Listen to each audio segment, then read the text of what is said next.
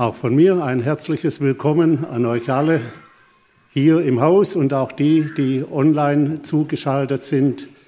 Ich freue mich, dass wir in Gottes Wort hineinschauen dürfen, uns von Gottes Wort ermutigen lassen dürfen, ausrichten dürfen, uns den Weg weisen lassen dürfen, auch für unsere Zeit.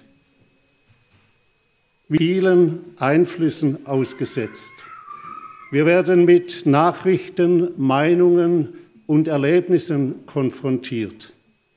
Da kommt es immer wieder darauf an, wie wir damit umgehen, wie wir darauf reagieren.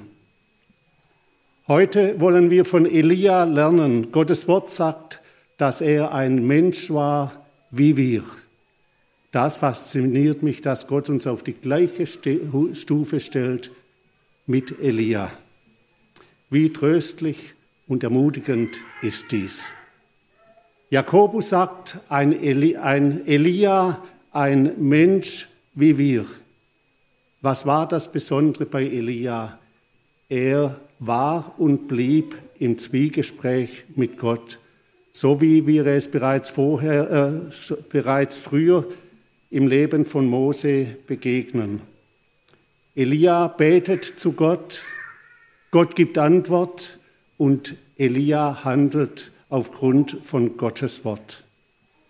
17 ab Vers 1. Und es sprach Elia, der Tischbiter aus Tischbe in Gilead zu Ahab, so wahr der Herr, der Gott Israels lebt, vor dem ich stehe. Es soll diese Tage weder Tau noch Regen kommen, ich sage es denn. Da kam das Wort des Herrn zu ihm. Geh weg von hier und wende dich nach Osten und verbirg dich am Bach Grit, der zum Jordan fließt. Und du sollst aus dem Bach trinken, und ich habe den Raben geboten, dass sie dich dort versorgen sollen. Er aber ging hin und tat nach dem Wort des Herrn und setzte sich nieder am Bach Grit, der zum Jordan fließt. Und die Raben brachten ihm Brot und Fleisch des Morgens und des Abends, und er trank aus dem Bach.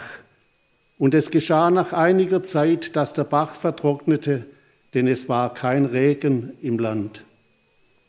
Da kam das Wort des Herrn zu ihm, mach dich auf und geh nach Zarpat, das bei Sidon liegt, und bleibe dort, denn ich habe dort einer Witwe geboten, dich zu versorgen. Und er machte sich auf und ging nach Zarpat.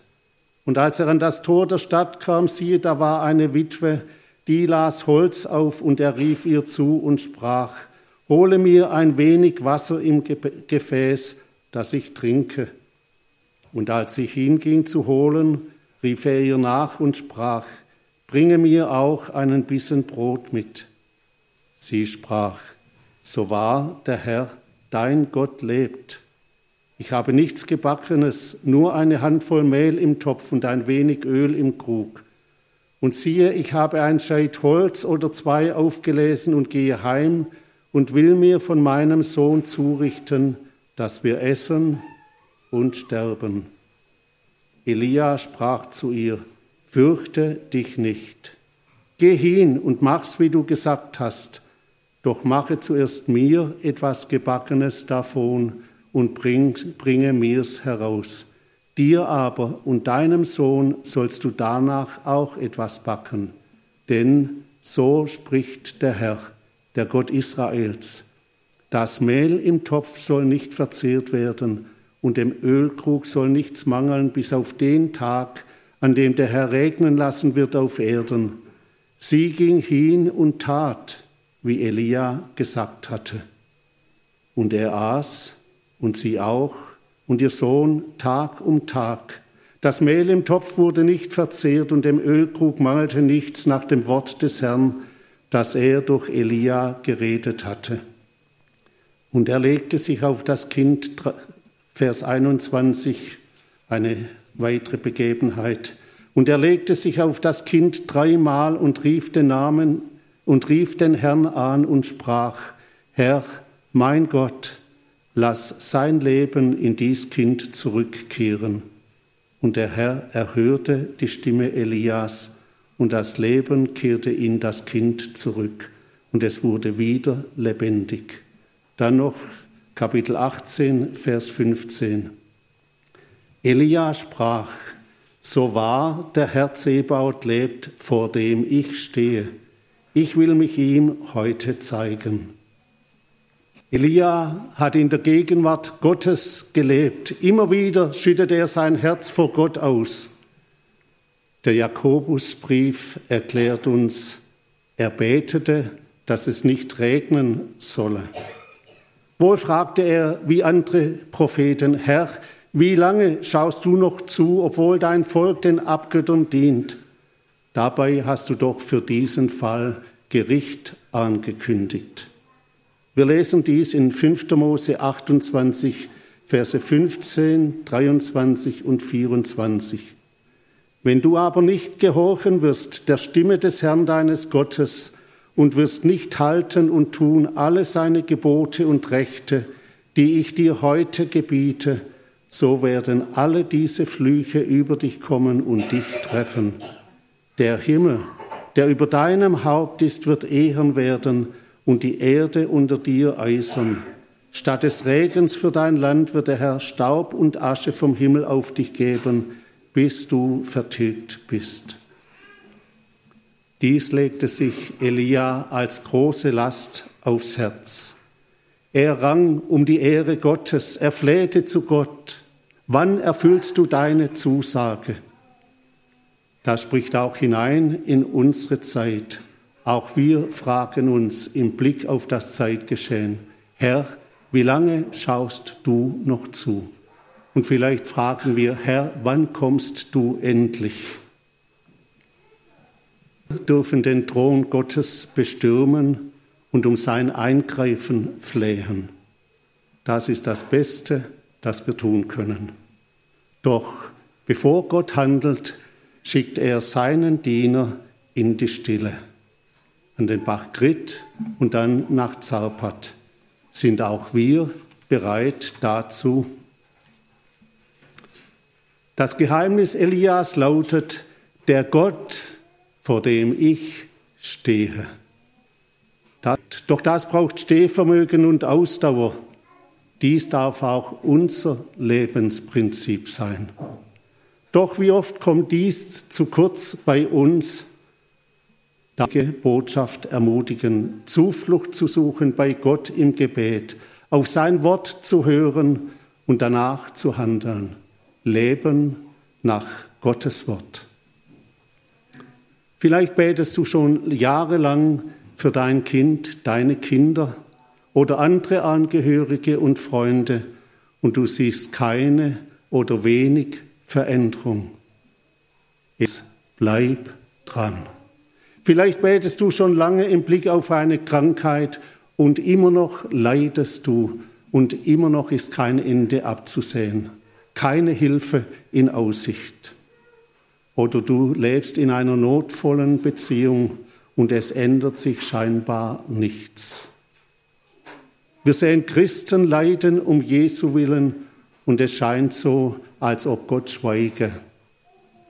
Lassen wir uns heute ermutigen, vor Gott auszuharren, du in deiner Not, in deiner Lebenssituation, in deiner Aufgabe.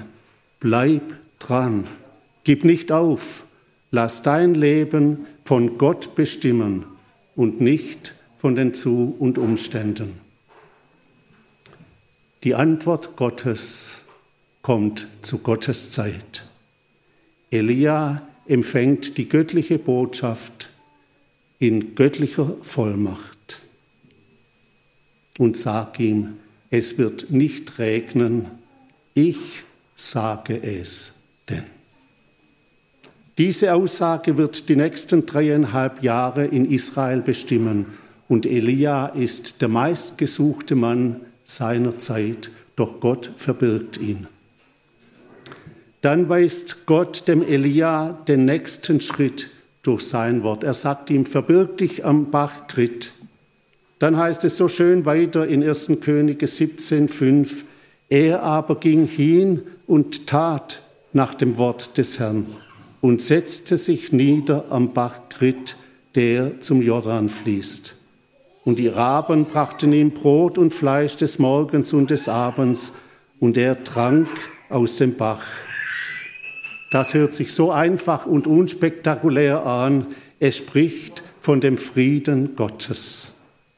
Elia setzte sich nieder. Er blieb dort im Frieden Gottes, in der Stille vor Gott, im Aufblick zu Gott. Er erlebte die Geborgenheit Gottes. Das Trinken aus dem Bach, das stärkte Elia und erhielt sein Leben. Im Psalm 110, Vers 7 lesen wir dieses Wort. Er trinkt aus dem Bach neben dem Weg. Er hebt sein, Haupt, er hebt sein Haupt und erringt den Sieg. Ja, das Trinken von Gottes Verheißungen, das Eingehen darauf, das hebt auch unseren Blick empor zu unserem großen Gott. Es ist so wichtig, dass wir die Verheißungen wahrnehmen, sie in uns aufnehmen und dann werden wir durch diese göttlichen Zusagen erquickt und unser Leben wird auf Gott ausgerichtet und wir werden im Glauben gestärkt. Elia bleibt am Bach Krit, bis eine weitere Weisung kommt. Und das wiederum durch Gottes Wort. Und so geht er aufgrund von Gottes Wegweisung weiter nach Zarpat mit der Zusage, dass Gott ihn dort durch eine Witwe versorgen wird. Ob es da nur eine gab, sicherlich nicht, aber Elia geht im Vertrauen zu Gott. Wie wichtig ist es auch für uns, dass wir Gott nicht vorauseilen, sondern auf sein Eingreifen harren. Gott verspätet sich nicht. Das Harren auf Gott und das Stillestehen vor ihm wird uns vor mancher Not bewahren. Dann begegnet Elia dieser Witwe außerhalb von Zarpat. Im Zwiegespräch mit der Witwe, die Gott ihm in den Weg geschickt hat, wird auch diese Frau ermutigt, im Vertrauen zu Gott zu handeln. Sie wagt es, ihr Letztes für den Propheten hinzugeben. Sie nimmt Gott ernst und darf erleben, dass Gott zu seinen Zusagen steht, dass das Mehl und das Öl nicht ausgehen. Es ist wie schlicht und einfach der Weg Elias beschrieben wird. Ein Mensch wie du und ich.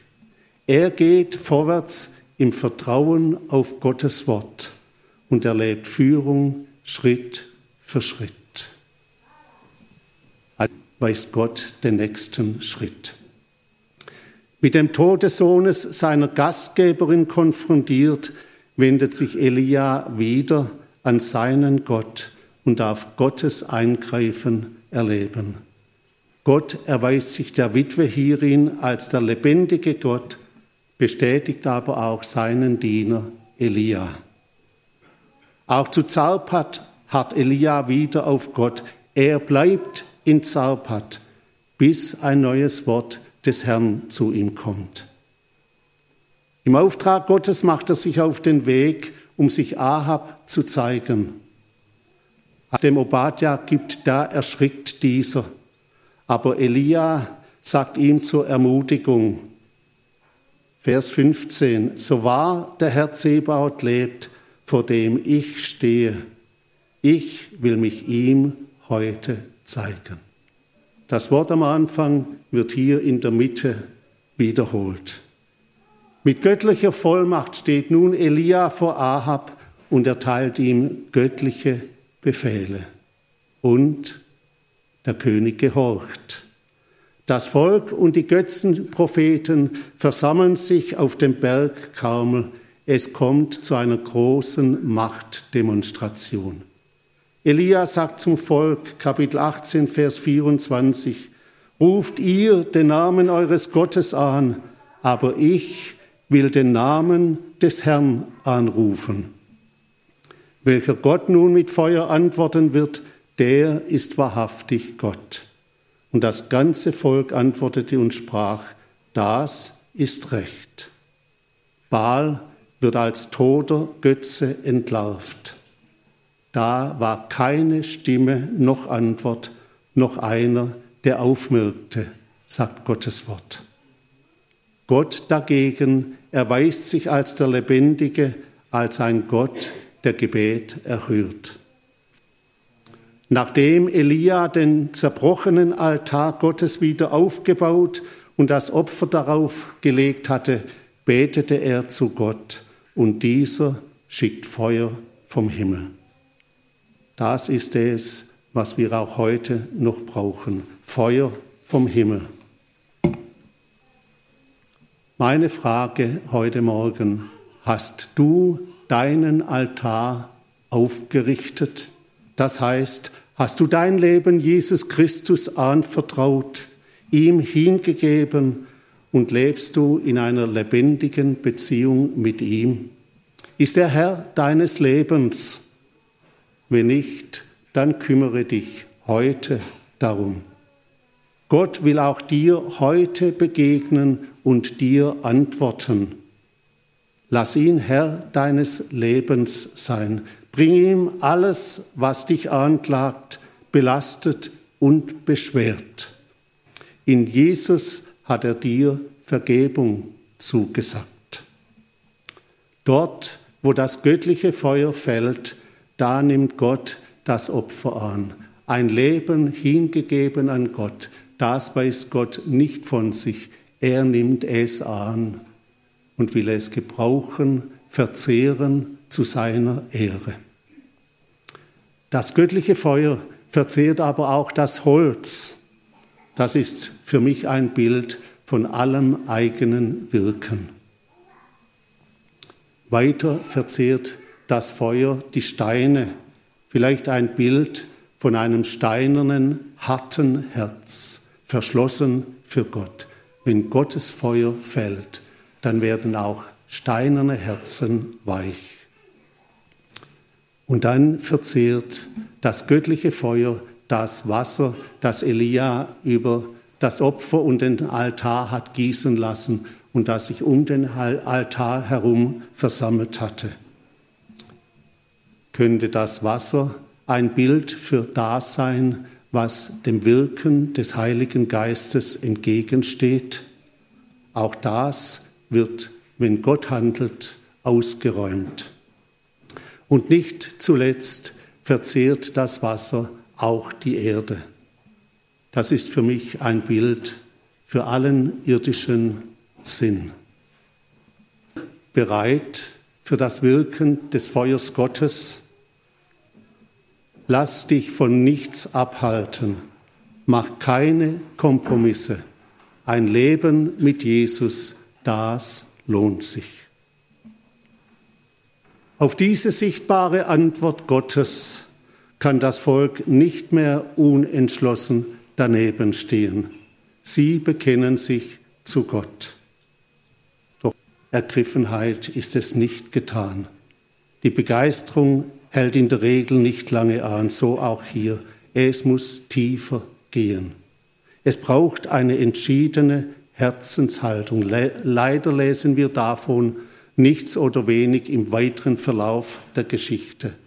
Schon Bruder Berger hat einmal gesagt, das Ausharren in der Not ist besser als eine kurze Begeisterung. Als das Feuer vom Himmel gefallen war, da ruft Elia erneut zu Gott. Er vor Gott und Gott erbarmt sich über sein Volk und antwortet mit Regen. Auf das Gebet des Glaubens hin handelt Gott. Dies gilt auch heute noch für dich und mich. Deshalb lasst uns treu sein im Gebet und in jeder Lebenssituation das Angesicht Gottes suchen. Gerne bin ich bereit, auch im gemeinsamen Gebet vor Gott zu treten und ihn anzurufen. Er hat zugesagt, rufe mich an in der Not und ich will dich erretten und du sollst mich preisen. Das durften wir in der vergangenen Woche erleben. Da waren wir an einem Abend in einem Teamsgespräch und gegen Ende von dem Gespräch, da sagt einer der Brüder, Brüder, ich muss jetzt aufhören, ich kann nicht mehr.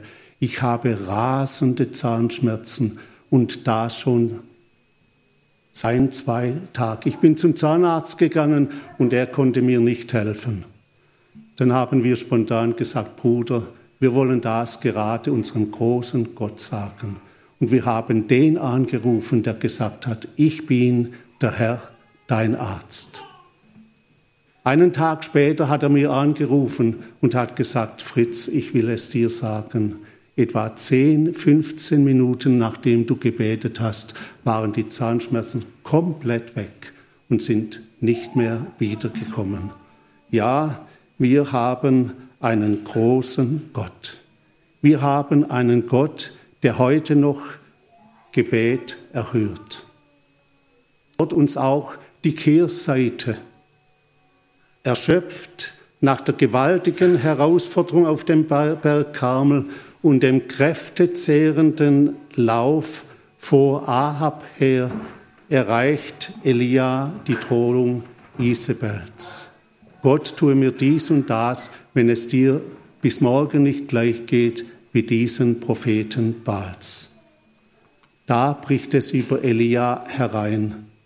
Er sieht nicht mehr seinen großen, herrlichen Gott, sondern die drohende Isabel. Es geht ihm wie Petrus auf dem Meer. Solange dieser auf Jesus schaute, konnte er auf den Wellen gehen. Doch als er auf die Wellen schaute, da ging er unter. Elia steht nicht mehr vor Gott, sondern bleibt vor Isabel stehen. Da kehren Angst und Resignation ein in seinem Leben. Er läuft um sein Leben und wie tragisch auch seinen Diener schickt er weg. Das ist die List Satans. Die Angst treibt Elia in die Einsamkeit, in die Absonderung. Dies ist heute noch der Plan Satans. Angst lähmt heute noch. Gemeinsam sind wir stark, doch in selbsterwählter Einsamkeit wird es schwer für uns. Dann lass dir vom Seelenfeind die Gemeinschaft mit den Gläubigen nicht rauben. Wir brauchen einander. Wir brauchen Gemeinschaft so dringend. Doch wie gut ist es, auch in dieser tiefen Not, in dieser Angst und Verzweiflung redet Elia noch mit seinem Gott. Und Gott lässt seinen Diener nicht im Stich. Er handelt ganz anders, wie Elia es erbeten hatte. Er begegnet ihm mit göttlicher Therapie. Erholsamen Schlaf. Wie wertvoll ist das immer wieder, wenn man schlafen kann. Auch dafür dürfen wir Gott anrufen. Dann forderte er ihn zweimal auf, zu essen und zu trinken, und dann schickt er ihn auf den Weg mit einem neuen Auftrag. Brot und Wasser und der erholsame Schlaf geben Elia neue Kraft. Wir lesen in Kapitel 19, Vers 8, und er stand auf, auch das Teil der göttlichen Therapie. Bleib nicht liegen, steh auf. Und er aß und trank und ging durch die Kraft der Speise 40 Tage und 40 Nächte bis zum Berg Gottes, dem Horeb. Lass auch du dir die Kraftquelle Gottes nicht rauben. Nähre dich aus Gottes Wort und halte an ihm fest. Halte fest an der Gnade Gottes, die Jesus für uns am Kreuz erworben hat. Ewig gültiges Opfer, ein Opfer, das fortwährend gilt, für uns vollbracht. Auch im Verzagen, auch da, wo wir nicht mehr Jesus vor Augen hatten, sondern die Zu- und Umstände, die Situationen, auch da dürfen wir zu Jesus gehen und bei ihm Vergebung empfangen. Richte auch im Versagen deinen Blick auf Jesus Christus und er wird auch dich ans Ziel bringen. Auch, dass ich dann und wann in gewissen Situationen vor den Situationen stehen geblieben bin, anstatt vor meinem großen Gott und menschlich reagiert. Doch auch das darf ich bezeugen, wie Gott mir immer wieder aufgeholfen, weitergeholfen und vergeben hat. Und in Situationen, die noch nicht gelöst sind, da will ich, da darfst du weiter Gott vertrauen. Spricht Gott erneut zu Elia. Und dieser klagt ihm seine Not. Und Gott ruft ihm zu, Elia, komm raus aus der Höhle. Geh wieder an den Ort, wo du so viel Segen und Gnade Gottes erlebt hast. Komm raus aus der Höhle und tritt hin vor mich. Auftrag, der gilt zeitlebens. Steh vor deinem Gott. Blick auf zu ihm. Lass dich von ihm leiten, dir den Weg weisen und dann handle im Vertrauen zu ihm. Wagt es zuerst nicht, der Aufforderung Gottes zu folgen und aus der, in die Gegenwart Gottes zu treten. Da schickt Gott Naturgewalten, Feuer, Erdbeben und so weiter. Doch all diese Naturgewalten erreichen das Herz Gottes nicht. Äh, das Herz Elias nicht. Es braucht etwas anderes. Und dann kommt das stille, sanfte Sausen. Die Barmherzigkeit Gottes berührt sein Herz. Und da tritt Elia heraus.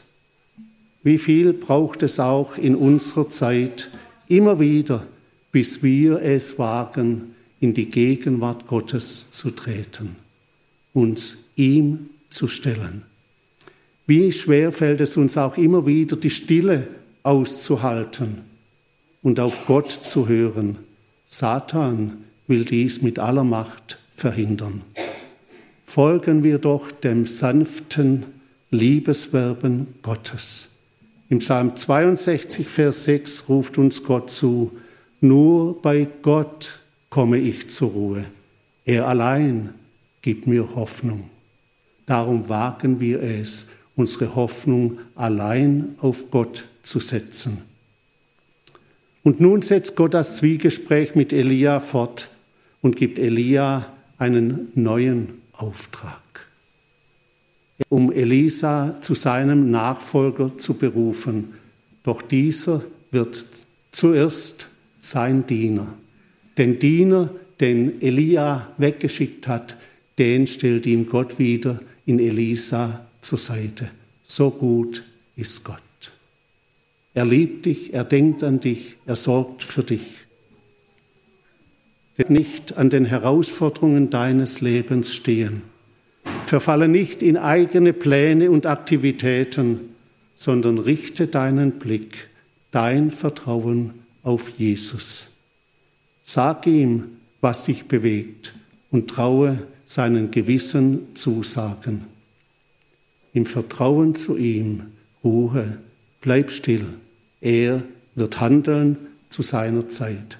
Das eigenmächtige Handeln, das schafft nur Kummer und Not. Zum Schluss noch einmal, zu unserer Ermutigung ruft Gott uns zu, Elia, ein Mensch wie wir. Das, was Gott im Leben Elias getan hat, das will er auch in deinem Leben tun. Ein großer, gütiger Gott will sich um dich kümmern. Lass auch du dich ermutigen, Gott ist nicht am Ende mit dir. Er hat noch einen Auftrag für dich. Mach dich auf den Weg und bleib im Zwiegespräch mit Gott. Und Gott wird dich ans herrliche Ziel bringen. Ich möchte noch beten. Vater im Himmel, dass du der gleiche Gott bist wie zur Zeit Elias, dass du dich heute noch um uns kümmerst, dass du heute noch auf deine Kinder hörst und ihnen Antwort gibst, ihnen Wegweisung gibst. Wie oft durfte ich, auch ich dies erleben. Und danke, dass du dich freust, wenn wir vor dich kommen. Deine Ohren, die sind bereit zu hören, dort wo wir uns dir nahen. Schenke Gnade, dass das Leben Elias uns alle ermutigt, treu dir nachzufolgen, an dir festzuhalten und vor dir stehen zu bleiben und auf deine Weisungen hin zu handeln. Danke, dass du uns dein Wort gegeben hast als unseres Fußes Leuchte und ein Licht auf unserem Weg, wo du uns klare Wegweisungen gibst, aber auch unter deinem Wort in der Versammlung deiner Kinder. Danke, dass du mit uns gehst in die neue Woche, dass du für uns sorgst und dass du auch das ganze Weltgeschehen in deiner Hand hast, auch das Geschehen dort in der Ukraine. Wir rufen dich an, dass du deinen starken Arm bewegst und dich dort offenbarst und dem ganzen notvollen Geschehen Einhalt gebietest. Danke, dass wir Zuflucht haben bei dir. Und danke, Herr Jesus, dass wir auf dich warten dürfen. Du hast gesagt, siehe, ich komme bald. Und darauf warten wir und beten dich an. Amen. Ich wünsche uns allen eine gesegnete Woche im frohen Aufblick zu unserem Herrn und Heiland.